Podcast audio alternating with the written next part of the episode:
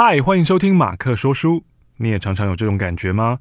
每天都有处理不完的事情，消化不掉突发状况，总觉得一天只有二十四小时，我根本不够用啊！在这个资讯超载的时代，不只要学会做笔记，更重要是要如何有效地利用写下来的笔记。大家呢，应该都是从杂乱无章的笔记开始的，但如果可以把笔记分门别类，归纳成一张张的笔记卡，等到需要时候就可以快速的拿出来连接使用，从此就不怕没有灵感了。今天要跟你介绍阅读前哨站的站长，Podcast 下一本读什么的说书人瓦基。之前呢，他开过了一堂化输入为输出的线上课程。这次啊，他要把他在两年来使用卡片和笔记的丰富经验，开设一堂卡片和笔记实战课。这堂课呢，会帮助你排除外在的杂乱干扰。让你更专注于用主题为中心去思考和整理资料，并且啊，教你建立属于自己有效的知识库。瓦基也不吝啬的会分享他平时是如何有效使用笔记软体来建立他的知识管理系统。如果呢，你也想要学会使用卡片和笔记来组织属于你自己的知识地图，十一月二十八号前结账输入专属优惠码 M A R C 二零零 M A R C 两百就可以折抵两百元哦。有兴趣的朋友，欢迎前往节目的资讯栏参考看看。嗨，欢迎来到马克说书，我是欧马克。今天要跟你分享的这本书啊，叫做《笔记的魔力》。这本书啊，其实在二零一九年的七月份的时候，第一次的出版就已经发行了。那时隔了四年之后呢，在二零二三年的十一月份又重版推出。我在想啊，是出版社知道了瓦基要发笔记课，或者是看到了卡片和笔记法啊这本笔记书的书大卖之后，就觉得呃，那是不是可以搭上一个顺风车呢？这本笔记的魔力，The Magic of Memos，作者是日本最大的直播平台 Showroom 创办人前田裕二，而他所写的笔记跟卡片和笔记术的笔记，嗯，是完全不一样的东西哦。前田裕二呢，是会把日常所见所闻的所有细小的事情都记录下来，然后记录下来了之后，再进行抽象的思考。他认为啊，笔记是一种生活方式，是一种 lifestyle。透过笔记呢，认识这个世界，产生创造灵感，然后借由笔记认识自己，建立人生的方向。因为笔记拥有梦想，产生热情，而这样的热情确实能够驱动自己，打动人心。然后大幅改变人生和这个世界。他认为笔记是谁都可以做得到，但是却还没有人意识到的魔力。所以他很用力的写这本书，希望大家呢都知道笔记可以怎么样的帮助我们。他从小啊开始写笔记，是因为发现哇，如果我上课啊把笔记好好记好的话，老师跟同学就会关注我，就会爱我。这个听起来啊，非常没有内在自信，非常向外索求外界目光。这个动机就是他开始记笔记的原因。因为当时啊，在他的班上有一个小女生，然后呢，家境不错，有着爸妈的爱跟呵护，成绩非常非常的好。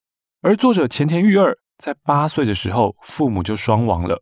他是在一个非常没有安全感、很缺乏爱的环境下自己成长的。在他发现了。笔记可以获得人的关爱之后，他变成一个笔记狂人，越写越多，越写越精细。会写到怎么样呢？有当你看电影、看戏剧，甚至呢看动漫，感兴趣的地方，他就会做笔记做下来。一部作品啊，看完一部电影，你可以写一百多条笔记。走在街道上的时候，他会尽可能的让自己吸收很多很多的资讯，绷紧自己的神经。去思考着说，哎，为什么那块广告招牌要做这种设计？哎，那这一则广告为什么要用这样的标语来宣传？他不断的跟街道上的任何东西进行对话，然后常常就会停下来笔记自己注意到的地方或突然想到的事情。当然，当某一个事件发生了之后，某一个趋势或是某个人事物爆红流行起来的时候，他也会开始想，为什么这些东西这么受人欢迎呢？然后立刻记录在自己的笔记本上。他参加任何活动、聚会、午餐，也都会把对话啊，或者他想到的内容啊啊，赶快的记录下来。当他要找工作的时候，为了要深入的分析自己，他就写了自我反省的笔记，写了三十几本。这个人简直就是笔记痴、笔记狂，没有笔记就吃不下饭、睡不着觉的。他认为笔记是可以借此得知、探索自我内在、分析自我、了解自我的好工具。在当今的时代当中啊，理解自我是一件非常重要的事情。在未来社会里，人们重视的不是你拥有多少财富，而是你有没有能力去触及他人内在的情感和引发内在价值的共鸣。现在这个时代就已经是这个样子了。虽然 AI 越来越厉害，但是就目前为止啊，我们的注意力经济、我们的网红经济，还是放在谁能够说比较好的故事。不管呢，你用的是影片的方式，YouTuber，或者是像现在你用声音的方式，Podcaster，或者是比较早期的文字的部落格部落客，我们都是使用自己擅长的媒介，然后希望呢，能够把我们所获得的、观察到的变成故事，或是包装成什么东西，然后分享给大家。在未来的社会中啊，价值经济将大为盛行，在那样的时代里。只有充分理解自我、热衷投入某项事物的人，才能成为引发众人有共鸣的人物。现在自媒体当道，很多人在说啊，你做什么就可以赚钱了？做 YouTube、做短影音、做 Podcast。当你啊用可以赚钱这个角度切入的时候，我觉得你一开始就走错路了。自媒体的重点不在于媒体，而在于自，也就是自己。你要自己真心的喜欢这件事情，而且借由在做的当中不断的探索自己、挖掘自己，让自己成长。我觉得这才是最重要的一点。在这本笔记的魔力书当中啊，第一章在讲的是日常的生活，只要你把它记录下来，你就可以把日常事物转变为有用的想法。然后第二章呢，在教你的是。怎么样用笔记去深度思考，进行抽象思考？只要你能够进行抽象思考，你就可以让你的笔记孕育出新的想法，制造出全新的价值。第三章呢，则是刚刚提到的，用笔记来认识自己，能够用笔记了解自己，梳理爬梳自己的过去。接下来第四章就是要用笔记去实现梦想，迎向未来。最后的第五章呢，它则是要说。笔记啊，你不要把它当成是一个什么工具，你要把它当成一种 lifestyle。就像我刚刚说，很多人要做自媒体，我要做 podcast，我要当 YouTuber。如果你只是想要得到成功 podcaster 或是成功 YouTuber 他们所得到那些名啊、利啊、代言啊、红利啊、好处啊，那我建议你，呃，可以再想想。我不是说你没有办法这样成功，只是啊。如果你选择这一条路径，然后你也真的很幸运的成功了，你还是会感到深深深深的空虚，以及最后你会觉得非常的累。可是如果你选择另外一条路径，你把做 YouTube 或是做 Podcast 当成是一种生活方式，这就是我的 lifestyle。我做这件事情不是为了什么，很多时候是为了我自己，然后这是一种态度，是一种生活风格。这就像每天你都要刷牙、都要洗澡、都要睡觉，它变成一种习惯。当你的生活方式改变了，你的习惯养成了，你自然而然的可以去到你原本想要去的地方。那刚刚说到了，作者前田裕二啊，是像是一个有点资讯焦虑的人一样啊，他希望可以尽量的把所见所闻全部都吸收起来啊，全部都储存起来。可是我们人的大脑本来就有限啊。我怎么有办法去接收，或是吸收，或是记录、记忆这么多的东西呢？所以他觉得笔记本是增进人们记忆的第二个大脑。笔记本就像是外接式硬碟一样，如果我们有记笔记的习惯，我们就开始建立起一个又一个的外接硬碟，一个又一个的第二大脑、第三大脑。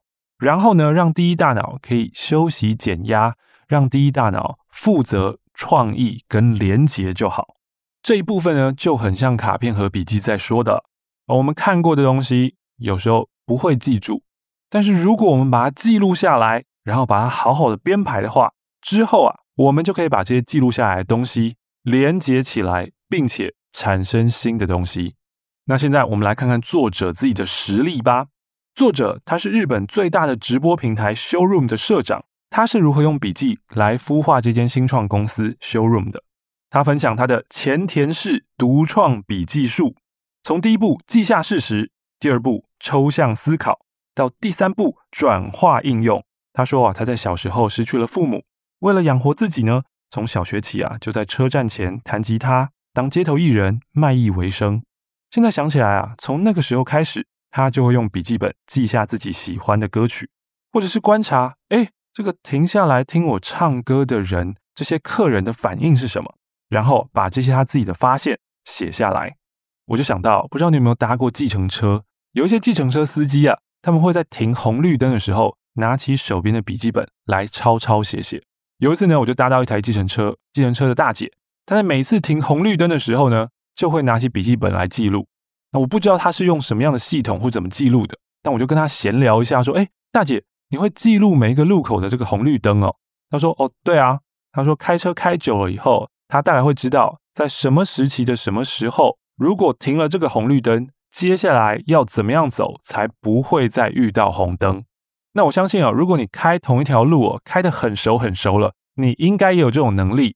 当你今天啊从红灯转绿灯的这个路口通过之后，你马上可以知道哦，用时速六十的话，我可以接下来通过几个路口，然后接下来才遇到红灯。然后如果用时速七十的话，我可以再通过几个路口，然后才会遇到红灯。虽然啊，这最后的差异也许不多，可能就是一个红绿灯吧。但是呢，对于靠着开车为生的人来说，这就是一个超级重要的技能啊。有些人开车就是开车，反正现在都有导航嘛，我就照着导航开，然后到了客人上车，我就再照着导航开，然后到了客人下车。可是你们应该都有遇过导航有点趴带趴带的时候吧？就明明可以直线走的，他偏偏要你啊再多绕一个正方形，或者是明明转个弯就到了，可是他却让你绕了一大圈。那这种时候，有知识、有系统、有笔记辅助的司机，跟没有只是靠着导航的司机，他们之间的差距瞬间就拉开来了。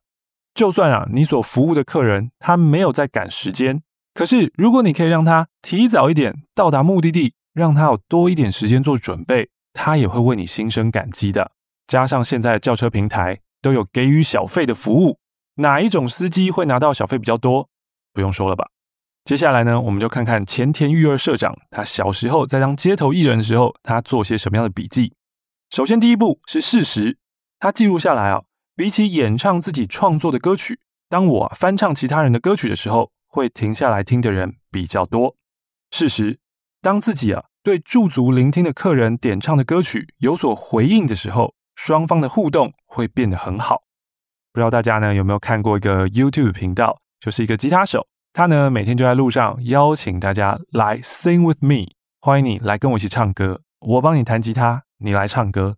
这个 YouTube 频道看了以后好温暖哦，真的会一种很开心的心情，然后会一步一步接着看下去。他还记录了这样的事实：与客人建立感情之后。再唱自己创作的歌曲，就能获得更多的打赏哦。所以光光这三点事实，你就会发现，他其实想唱自己的创作歌。但如果他一开始就切入创作歌，没有人要听他唱歌。可是呢，如果他先翻唱别人的歌曲，把群众给聚集过来啊，人家听到哇，这很红的歌诶，这首歌我有听过诶，我会唱诶，我很有共鸣诶。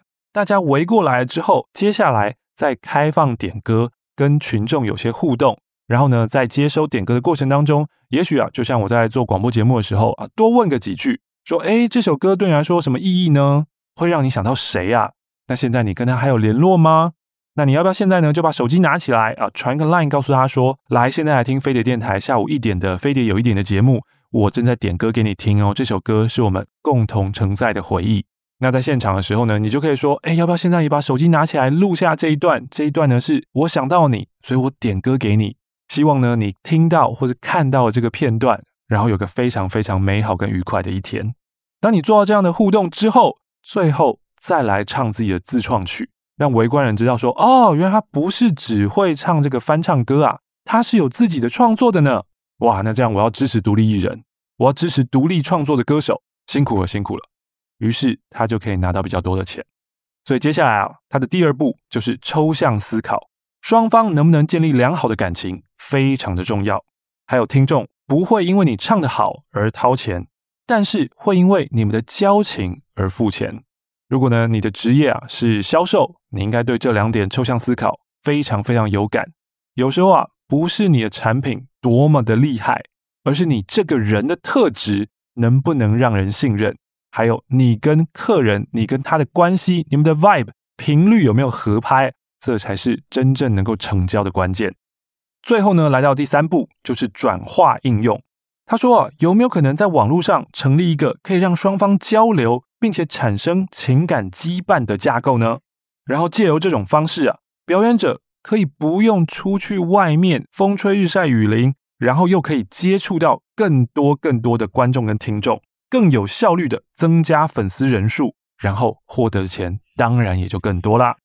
接下来呢，就像子弹笔记一样，有一个小小的章节啊，在教你我是怎么做笔记的。从挑选笔记本开始啊，你一定要有一个爱不释手的笔记本。你要让这本笔记本啊，你一拿到手上啊，就很有感觉，你就很喜欢它。然后呢，标注上日期，接着呢，再翻开笔记的左页的左边，画下一条直线。这一边啊，就是事实栏位要记录的内容。你可以拟出一个标题，或者写一个关键字。用一个词、一句话来具体说明一件事情，这个呢是在训练你分类跟下标的能力。然后呢，他还建议要用四色笔做笔记，把每一种颜色的笔呢赋予特别的意义：黑色的、绿色的、蓝色的、红色的。自己产生出来的想法、创造性的、主观的思考，用绿色的笔来写。然后呢，刚刚说到左边这个记录的事实是用黑色的记录下来。蓝色跟红色呢，是用区分重要程度的时候使用。蓝色表示稍微重要一点的事情，还有引用参考；红色则表示最重要的部分。除了颜色之外，它还有不同的标记记号：两个圈里面的内圈是实心，两个空心圈星星符号、空心星星符号、三角形、正方形、引号，还有数字标号一二三四，以及字母标号 A B C D。看到这边的时候呢，诶，我就已经把书暂时的合起来了，因为我知道这一套笔记系统不好用。虽然啊，对于作者前田裕二先生来说，这是他从小用到大，而且不断不断在进化的一个系统，但是这一套系统，全世界可能就只对他有用，或者是跟他一样一模一样，很少部分有共鸣的人才能使用的。而我相信哦，照他这样做起来的笔记啊，会非常的精细。有逻辑、有系统，然后呢，放到虾皮上面卖，可能就跟前几年那个北一女学霸笔记一样，可以卖个几百万。因为大家看了以后觉得，哇，就算没有真的细读，看起来也是非常非常的赏心悦目。可是，如果今天我们是要自己去做笔记的话，我们需要花时间摸索，去建立起一个自己的笔记系统。当然，一开始哦，用模仿的方式，用照抄的方式是可以的。可是这么麻烦，会让我们。很快就放弃，因为做笔记这件事情啊，重点不是在你做的要多精美、多漂亮，让人哇哦惊艳。我们做任何事情都不应该是为了要让他人赞叹、博取人家的眼球，让别人为我拍拍手。如果啊，我们是以此活着的话，这样活着太辛苦，而且非常容易不快乐，因为等于你的开心、你的自信是建立在。其他人的眼光之下，那你的人生势必有很多的时间跟心力是在讨好他人，跟为了博取他人的赞赏而做的。但你自己开心吗？你自己喜欢吗？那些是你自己真正想做的事情吗？笔记的本质是在帮助自己记忆、分析、创造。而到底要怎么做笔记？世界上有一百个人，可能就可以做出一百万种的笔记方法，每一个人都是不一样的，每一个人的习惯也都是不一样的。你可以啊，在网络上面随便搜寻“子弹笔记”，看看大家子弹笔记，你就会发现哦，同样都是子弹笔记，是每一个人的方式都不一样。而这些每个人做出来不一样的笔记，没有什么高低优劣之分，能够带给自己帮助的，就是好笔记。所以说到笔记。最重要的事情非常简单，也别无他法，就是去做，实际去做。做笔记的重点不在于啊，别人是怎么做的，我要跟着人家一步一步做。哦，你教我要怎么做笔记吧。你只需要下定决心，对，我要做笔记，然后开始做，开始写，去做，从这里开始吧。如果你的笔记技巧非常非常的差，在做的过程当中，你会自己去精进跟修正它。而如果啊，你只是在想，一直想着说，我要找到一个最好的笔记方法，我要学到一个最厉害、最有效率的笔记做法，那我必须要说，你的时间都浪费在寻找方法上了。学习这件事情是这样，不管你要学习做笔记、学习做股票、学习一个新的语言、学习一门新的乐器，我们大部分的人通常都很执迷在寻找那个圣杯。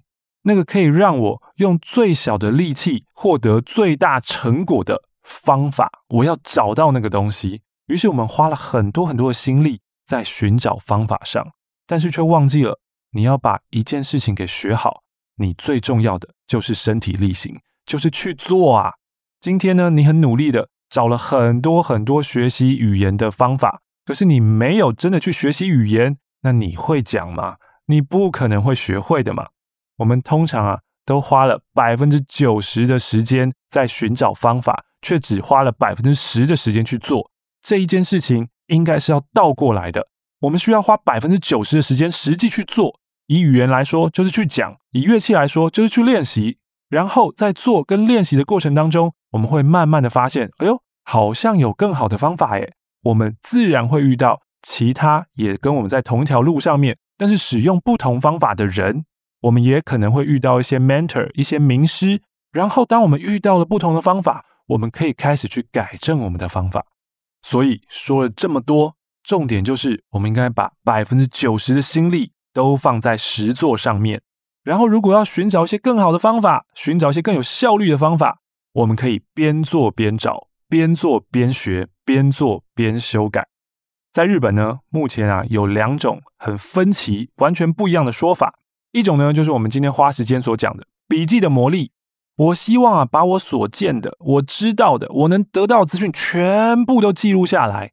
资料累积的越多，我未来有可能发挥的综效以及加成的应用会越大。有点像我们现在在做这个 data science，要把很多很多的资料尽可能的留下来。未来这些资料有没有用，我们不知道。我们先留嘛，留了之后，我再想想要怎么样让他们加成。这个也很像卡片和笔记法在讲的。今天你读到了什么令你感动的，或是觉得启发的想法，写下来。写下来之后，哎，你先不用去想、去分析，或是去做应用，都不用，你就把它写下来，让它静静的待在你的盒子里。然后你每天去整理那些你从以前到现在累积起来的卡片，想法自然而然的就会生出来。而在日本呢，还有另外一派完全相反的想法，就是夜王罗兰，他在追求的是极简生活。数位断舍离，人生上面断舍离，关系断舍离。当然，在记忆这件事情上面，能够少记就少记。他不拍照，因为他认为最好的风景我会留在我的脑海里。如果我的脑海留不住，那就代表这个风景不值得我记。同样的，遇到了什么样的话，他不会用笔记记下来，因为那些东西对他来说都是负担。他的手机里面的 App 极简。没有多余的 App，他的人生当中没有多余的东西，他追求这样的极简生活。那当然，他也不想要记这些笔记，因为如果重要的事情我自己就会记得，那些不被我记得的事情就代表他们不重要。所以你可以看到，这是两种完完全全不同的想法。一种呢是极简到我几乎什么都不要，我的人生要简单极致；另外一种想法呢，则是。我什么都要，好像有点囤积症的那种感觉啊！全部东西都要记下来，未来我会有更多更多的可能性从里面发展出来。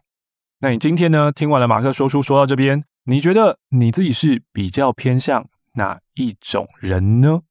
你比较想要过一个非常非常极简的，不要烦，不要乱，不要杂，不用记所有的东西，我就是活在当下，我当下感受，当下吸收。然后尽量的用我的所有的感官去拥抱这个 moment，我不靠我自己外在的任何东西，传统的纸笔、数位的工具、手机 app，通通不用，我就是全心全意的沉浸在这个当下。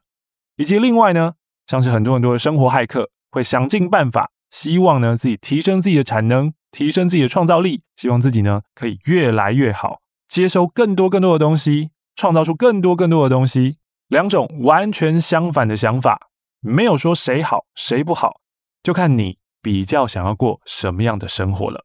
以上呢就是今天的马克说书，欢迎你呢可以在下方留言告诉我说，嗯，你觉得你比较想要当哪一种人呢？也欢迎你呢可以把今天的这期节目分享给你的朋友。平常时候呢可以关注我的 Instagram，我的 IG 线动啊，常常就是我的笔记盒啦。最后祝你有个愉快的一天，希望你今天充实丰富。我们下次见喽，拜拜。